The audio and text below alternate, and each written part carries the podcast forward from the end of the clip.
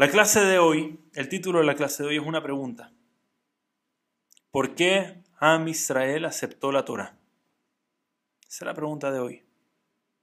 ¿Por qué Am Israel? La verdad, ¿por qué, ¿por qué aceptamos la Torah? El Midrash, famoso comentario sobre Besota Berajá, dice que en realidad, famoso Midrash, Hashem fue donde todos los pueblos, donde todas las naciones, y les dijo, ¿quieres la Torah? Y cada una dijo que no. Cada una dijo, déjame ver, me conviene el negocio no me conviene el negocio, déjame revisar. Y cada uno revisó. Y uno vio y dijo, mira, muy lindo el texto, muy bonito todo, pero acá hay un problema. Acá dice no matar, dijo Esav y su nación. No es compatible, nosotros matamos, dice. No podemos, lo lamento mucho. Pero gracias por ofrecer, ¿ok? Y fue donde el siguiente. Y el siguiente abrió y revisó y dijo, mira, acá dice no robar, nosotros robamos. Gracias por ofrecer, pero no me sirve. Y dice el Midrash, finalmente llegó donde Am Israel. ¿Quieren recibir la Torah? Preguntó. Y Am Israel dijo, todo lo que está acá escrito en tu Torah, nace benishma, todo vamos a hacer y después vamos a escuchar, después vamos a ver los detalles, pero ni tengo que leerlo, Hashem, toma la Torah, la acepto de inmediato. Famosa Gemara Masejet Shabbat, se acercó un hereje donde Rabá y le dijo, ¿me puede explicar esa impulsividad del pueblo judío? Yo no estudié leyes, pero a pesar de no estudiar leyes, yo conozco la regla número uno de un abogado. Tú no firmas algo sin leer antes lo que está en la escritura. Es una muy mala idea. ¿Cómo puede ser que Am Israel no revisa en una de esas solamente lanzando una idea. En una de esas hubiésemos leído, hubiésemos dicho, hey Hashem, pero acá dice no habla la Shonará. Eso está muy difícil. En verdad posible, no habla la Shonará, Hashem, nosotros tal vez no estamos metiendo en un problema, ni lo leímos antes. Hashem acá dice el nivel de cuidado que hay que tener con el prójimo. Honestidad, Hashem, mira, no, no sé, ¿qué? Am Israel, lo que el Midrash está tratando de decirnos acaso es que Am Israel era perfecto. Am Israel, todo lo que había dentro, nada contradecía al pueblo judío. No hablamos la Shonarra, no nos peleamos con el prójimo, todos tenemos shalom en nuestros hogares y en nuestras comunidades. Claro que sí, la Torah era el fit perfecto para Am Israel. Eso es lo que la Torah, eso es lo que este Midrash nos está enseñando. Evidentemente, hay algo más profundo detrás de esto. Y para responder a esta pregunta, estimados, les quiero traer un más allá, una historia tan impactante, tan impactante, que se mandó en el Daily Hizuk hace un tiempo atrás y me dejó temblando esta historia. Se la quiero compartir. Solo aprovecho a agradecer a todos los que están con cámara. Gracias, me ayuda tanto ver, ver rostros, de verdad, muchas gracias. Además, hay muchos que tengo en la lista del broadcast y a veces conozco el nombre y ahora le pongo un rostro al nombre, se aprecia muchísimo. Estimados, con eso dicho, muchas gracias. Más cámaras prendiéndose, excelente. Amigos míos, amigos chilenos, amigos mexicanos, amigos de alrededor del mundo, excelente, qué gusto, muchos saludos, gusto verlos a todos. Entró un día un yehudi, padre de familia, llamado Hesky. Hesky entró a la sinagoga del Bet Midrash a rezar con sus dos hijos, uno, uno agarrando cada mano. Entra con sus hijos. Hacen arbit juntos el rezo de la noche. Lo rezan juntitos. Y al terminar de rezar, hay un señor al lado, lo está mirando y dice, qué lindo que rezan estos niños. Lo impactó. Cualquier padre acá sabe que sentar al niño a rezar no es, no es no es fácil. Estos dos niños rezaban, pero increíble, y una cabana, y el padre era el ejemplo de ellos. Y cuando termina, el hombre se da cuenta, los niños muy, de verdad que muy atentos, muy educados. Vieron que había un, hombre que necesitaba ayuda para caminar, se tenía que levantar, uno de los niños se paró, el papá ni lo miró, se paró solo, corrió, ayudó al señor a levantarse, el otro vio que el hermano estaba ayudando, corrió, le abrió la puerta, el hombre pasó por la puerta, quedó impactado. Y después de eso, Hesky, este padre, se sienta y sus dos niños se sientan a los lados y empiezan juntos a estudiar Torah. Y los niños, con un cabot, un honor al papá, una muestra de verdad que algo, este hombre lo estaba mirando a esta familia y quedó impactado. De verdad quedó impactado. Y después de un tiempo se, le acerca, le dice, hey, perdón, yo, yo no soy de acá, entonces primera vez que lo veo a usted, a su familia. Estoy impactado, sus hijos, qué educados, dice, qué ejemplo que deben ver de su padre, qué, qué increíble le dice. Dice, ah, en serio piensa, wow, muchas gracias. Y mira cómo rezan y cómo estudian y cómo ayudan a los demás, qué atentos de los demás. Muchas gracias, le dice, verdad que amable, muchas gracias. Dice, dígame algo, usted, ¿cuán seguido viene acá con su hijo a estudiar? Dice, mira, tratamos, tratamos de venir todas las noches, pero mínimo dos, tres veces a la semana. Le dicen, no puedo creer. Padre, en estos tiempos que encuentran dos, tres veces a la semana para estar, aunque sea un ratito con su hijo, no es tan común. Le dice, qué increíble se toma este tiempo y mira a su hijo, mira usted, le dice, le quiero decir algo. Usted le dice, es una inspiración, usted es una verdadera inspiración.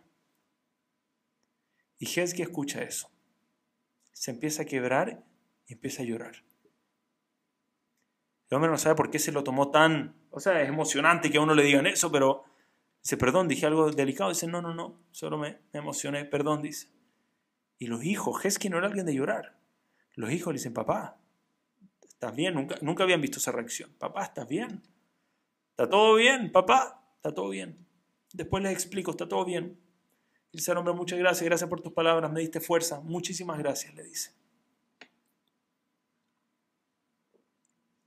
Hesky se retira y sienta a sus hijos y le dice, queridos hijos míos, les quiero contar algo. Lo que ustedes ven hoy en mí, la persona que yo soy hoy en día, yo no fui así toda la vida. Este no era yo toda mi vida. Cuando estaba recién casado, ustedes eran muy pequeños, ni se acuerdan. Son pequeños todavía, pero acá eran muy pequeños, no se acuerdan. Pero para mí, mi familia importaba un poquito, sí, pero mi prioridad número uno en mi vida, no había nada más importante que mi dinero. No había nada que superar en mis prioridades el dinero, no me importaba todo, nada más. Todo se trataba de mí, mi dinero y mi familia un poquito, y el resto del mundo no me podía importar menos. Y yo lo que hacía por dinero por ahorrar dinero de repente, por ganar dinero, se hería mucha gente en el camino. Había un señor, había un joven, joven observante de Torah, vivía cerca. Él venía a instalar cosas, a reparar cosas. Cada vez que yo le pedía algo, él venía, hacía la reparación, hacía la instalación. Me acuerdo en una ocasión vino a hacer una instalación a la casa. Y yo le dije que por esa instalación no, vamos a inventar los montos, debía pagarle 20 dólares, y yo le dije, no te pago 20. Era un hombre con mucho dinero, le dije, yo no te pago 20 dólares. ¿Por qué te voy a pagar 20 dólares? Te pago 10 dólares. Me acuerdo que él me vio, me dice, no, pero 10 dólares, me... estos son muchas horas de trabajo, yo lo necesito para mí y mi familia. 10 dólares, no te doy un dólar más, le dijo, si no, anda, te contrato a otro. Se me acaba de olvidar, me lloró. No me lo lloró delante mío, pero vi los ojos, se la aguaron, porque no le queda otra opción. Y ve que no le queda otra opción. Total de ahorrar mis 10 dólares, ¿qué me importa? Los problemas de este hombre son sus problemas, no son mis problemas. Dice, ese era yo. Y en una ocasión, este hombre, Itzhak era su nombre, el nombre de este hombre que, instalaba, que ayudaba en la casa, Itzhak, un buen hombre, Yehudi, muy cuidadoso de la Torah y de las mitzvot, dice este hombre, señor Itzhak. Lo llamé porque mi horno dejó de funcionar un viernes en la mañana. Y lo llamé ese viernes Itzhak, necesito que vengas acá. Era ya por la tarde cuando lo llamé. Necesito que vengas a repararme mi horno. Por favor, ven, me reparas mi horno de inmediato. Tiene un problema técnico. Y él dice, mira, yo te lo voy a arreglar, no te preocupes. Motzai Shabbat le dice. Sábado en la noche yo puedo irte a arreglo tu horno. Ahora le dice. Shabbat es en una hora más, dos horas más, le dice. Dos horas para Shabbat. No hay formas, le dice, ir, hacer todo, desarmar, abrir, arreglar. No alcanzo dos horas más de Shabbat. Motzai Shabbat yo voy. Motzei Shabbat le dice, ¿tú quieres por qué? Por tu Shabbat. ¿Qué me importa a mí tu Shabbat? Me vas a dejar un día entero sin horno. Tú vienes ahora, le dice, arreglarme el horno. Dice, no, no, de verdad, Señor, no puedo. No es negociable, no puedo ir. Le dice, escúchame muy bien. ¿Tú no vienes a arreglarme el horno ahora? Ahora, ahora en este instante. Nunca más te daré un trabajo, le dice. Y tú lo necesitas, no te conviene. Isaac ve el reloj, hace su cálculo, si se apura. Estoy allá en cinco minutos. Y cuelga el teléfono, pero angustiado de verdad. Él está acostumbrado a ayudar en la casa antes de Shabbat, bañarse como corresponde de Shabbat. En vez de eso, va a reparar el horno. Llega a la casa del hombre, abre el horno, abre todo, empieza viendo el reloj, sabe que necesita terminar, ya ni bañarse, no va a alcanzar a bañarse, pero para llegar a la hora para Shabbat, mínimo tiene que terminar 15 minutos antes de Shabbat y está viendo el reloj y está corriendo, está apurado y encuentra el problema y repara y todo esto le demora más de una hora. Hora y media, hora 40, logra terminar, cierra el horno, 20 minutos de Shabbat. Se levanta, le dice, ok, terminamos, son 100 dólares la reparación. Y yo vi a Itzhak ese día, le cuenta Jesque a su hijo, yo vi a Itzhak y le dice, ¿qué? ¿100 dólares? Ladrón, le dice, me está robando, ¿cómo se te ocurre? 100 dólares repararme un horno. Le dice, no, esto es una pieza que yo tengo que conseguir, la pieza cuesta 50, yo cobro 20 por esto, pero me llamaste por urgencia, dice servicio urgencia, yo cobro más, 50 dólares que me gano, 50 el repuesto. Le dice, 50 dólares por urgencia. ¿Qué urgencia? Le dice.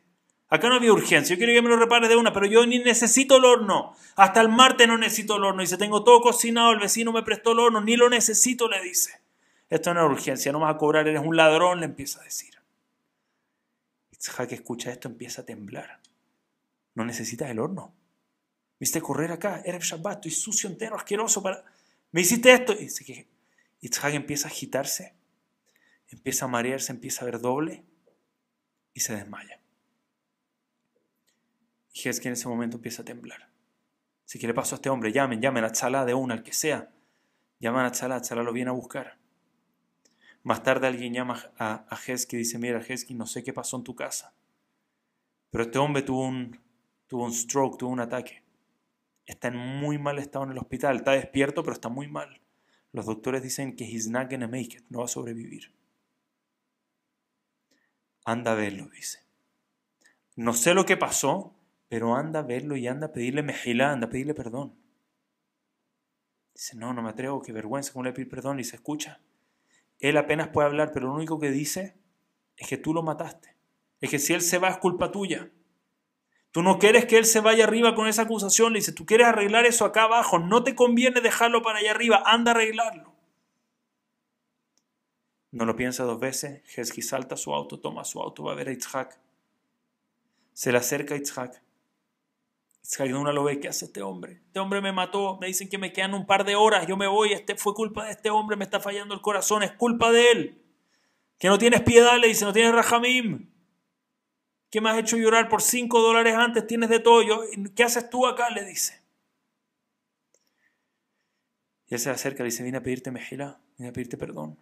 Si yo no te perdono, ¿cómo te va a perdonar? Dice, ¿qué va a pasar con mi familia ahora? ¿Cómo se te ocurre te va a perdonar? Y dice, por favor, yo sé, pero por favor, perdóname igual. Itzhak piensa y dice, mira, yo estoy con un pie afuera, le dice. Yo ya me voy de acá. Y no quiero llegar ahí arriba. La verdad, así como no te conviene a ti, a mí tampoco. Yo no quiero llegar ahí arriba con una cuenta, con una cuenta pendiente sin arreglar. Entonces vamos a hacer algo, le dice. Yo te perdono. Pero te perdono con una condición. Tú vas a cambiar, le dice vas a tomar un nuevo camino en tu vida. Vas a empezar a entender, a entrar al mundo de Torah, vas a estudiar un poco, vas a rezar y conectarte con Dios un poco. Vas a empezar a ser empático con la gente, vas a empezar a tener rajamim, a tener misericordia hacia la gente. Tú vas a cambiar, le dice. Y si tú cambias, si tú te vas de este camino en el que estás y te transformas en una nueva persona, alguien con corazón, alguien como debería ser un Yehudí de Am Israel, yo te perdono, le dice. Si te transformas en esa persona, yo te perdono. Jesús está llorando. Le dice Itzhak, yo puedo tratar, le dice. Pero ¿cómo voy a saber que me perdonaste? ¿Cómo voy a saber que logré transformarme en esa nueva persona? ¿Cómo sé que cambié de verdad? Itzhak piensa, una muy buena pregunta. Si hagamos lo siguiente. Cuando yo me vaya a este mundo voy a pedir este favor ahí arriba. Tú vas a saber que cambiaste de verdad y yo te perdoné.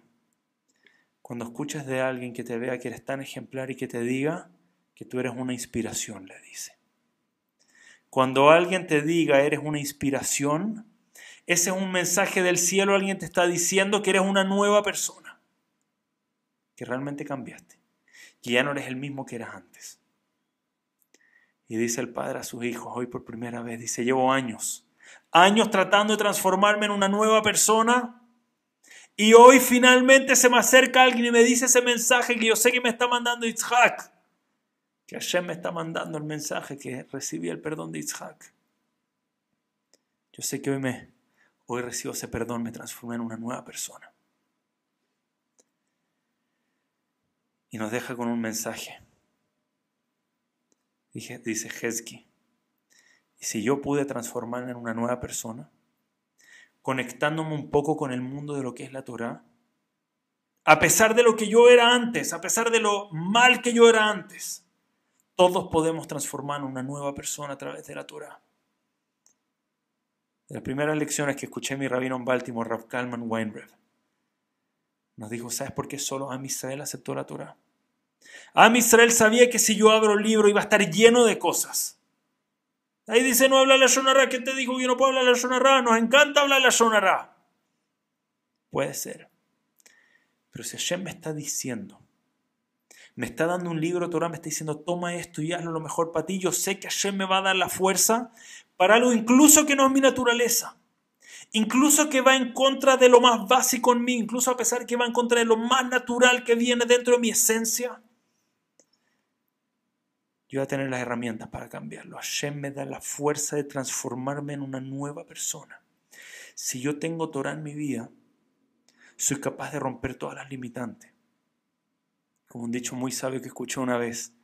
a veces escuchamos que Hashem nunca nos da un desafío que no somos capaces de superar. ¿Han escuchado esa frase alguna vez? Netanel, ¿te suena esa frase? Hashem nunca, Gigi me dice que sí. Nunca Hashem nos manda un desafío demasiado grande que no podamos superar. Dice, no es verdad. Hashem te manda el desafío incluso más grande, solo que te da la fuerza para que igual los puedas superar. A pesar de que tal vez naturalmente no podrías, pero Él te da la fuerza para superarlos de todas maneras. El día que aceptamos la Torah fue el día donde dijimos, Hashem, no sé cuáles son mis limitantes, pero los voy a romper igual. No sé dónde llega mi límite humano, mi límite físico, pero si estoy enchufado a la Torah, yo sé que soy capaz de romperlo. Cuando Hashem le dice a Moshe anda, saca al pueblo judío. Moshe Rabbeinu le dice, no puedo. Yo soy pesado de boca, pesado de hablo. Yo no soy capaz de hablar con el faraón. ¿Cómo puede ser? Después pasamos a Sefer de Barim. ver Moshe. Y dijo Moshe todo el Sefer de Barim. ¿Qué pasó? Moshe no podía hablar. Me lo escuché Rabbi Akiva Tatz. Hubo una diferencia. Entre medio Moshe Rabbeinu recibió la Torah. Tenías una limitante. Con Torah es capaz de romper esa limitante. Nos cuesta hablar la Shonarra. Enchufémonos. Shemirat Halashon un poquito. La diferencia que hace en la vida. Nos cuesta las midot. Nos apegamos un poco de Musar, nos apegamos un poco a nuestro estudio, nos apegamos un poco a la empezamos a quebrar Shemirat Hamidot. Empezamos a quebrar nuestras midot, a transformarnos en nuevas personas. Shavuot festejamos que en ese día nosotros recibimos la Torá y desde ese día tenemos la capacidad de tomar quienes somos y elevarnos a un nivel que va más allá de nuestra naturaleza. Be'ezat Hashem, que podamos festejar este Hag, pero no solo Shavuot, esto es el año entero. Ahí dice el Kliyakar, dice, ¿por qué Shavuot? La Torah nos habla de Shavuot y no menciona Shavuot. Dice, siete semanas después de Pesach, hay una fiesta. Eh, tráeme Shavuot. Dice, no, no, no, la Torah no quiere que pienses que Shavuot es solamente en Shavuot, dice. La Torah no quiere que pienses que el día de la Torah es un día del año. Shavuot es un refuerzo, lo recordamos, lo festejamos, pero el día de la Torah es todos los días de nuestra vida, el día para superarnos, para quebrar nuestras limitantes, es todos los días de nuestra vida y Shavuot viene a recordarnos eso. Pero después de eso lo hacemos el resto de nuestras vidas, cada día para superarnos, cada día para romper nuestros limitantes y con eso lleguemos a nuestro verdadero máximo potencial y pronto tengamos Hashem la Geula. Con eso dicho, agradezco una vez más, Netanel, por agradecer esto, que realmente recibamos la Torah y que con eso se vayan todos los sufrimientos que hay en el mundo entero. Nuestros hermanos en Eretz Israel, Hashem los cuida a todos, nos cuida a todos nosotros. Con eso dicho, los dejo con un tzaddik que nos inspira alrededor del mundo, del mundo entero. Sí, acá en Chile sabemos perfecto quién es el Rav Saed. Que Hashem siempre te dé también te dé fuerza, te dé energía para inspirar al mundo entero como lo hace todos los días. Hazak Baruch, Sali, que de poder saludarte acá a la distancia. Netanel, gracias por todo. Hashem te cuide, te mande toda la verajot del mundo. Muchas gracias a todos. Hak Sameach. a todos.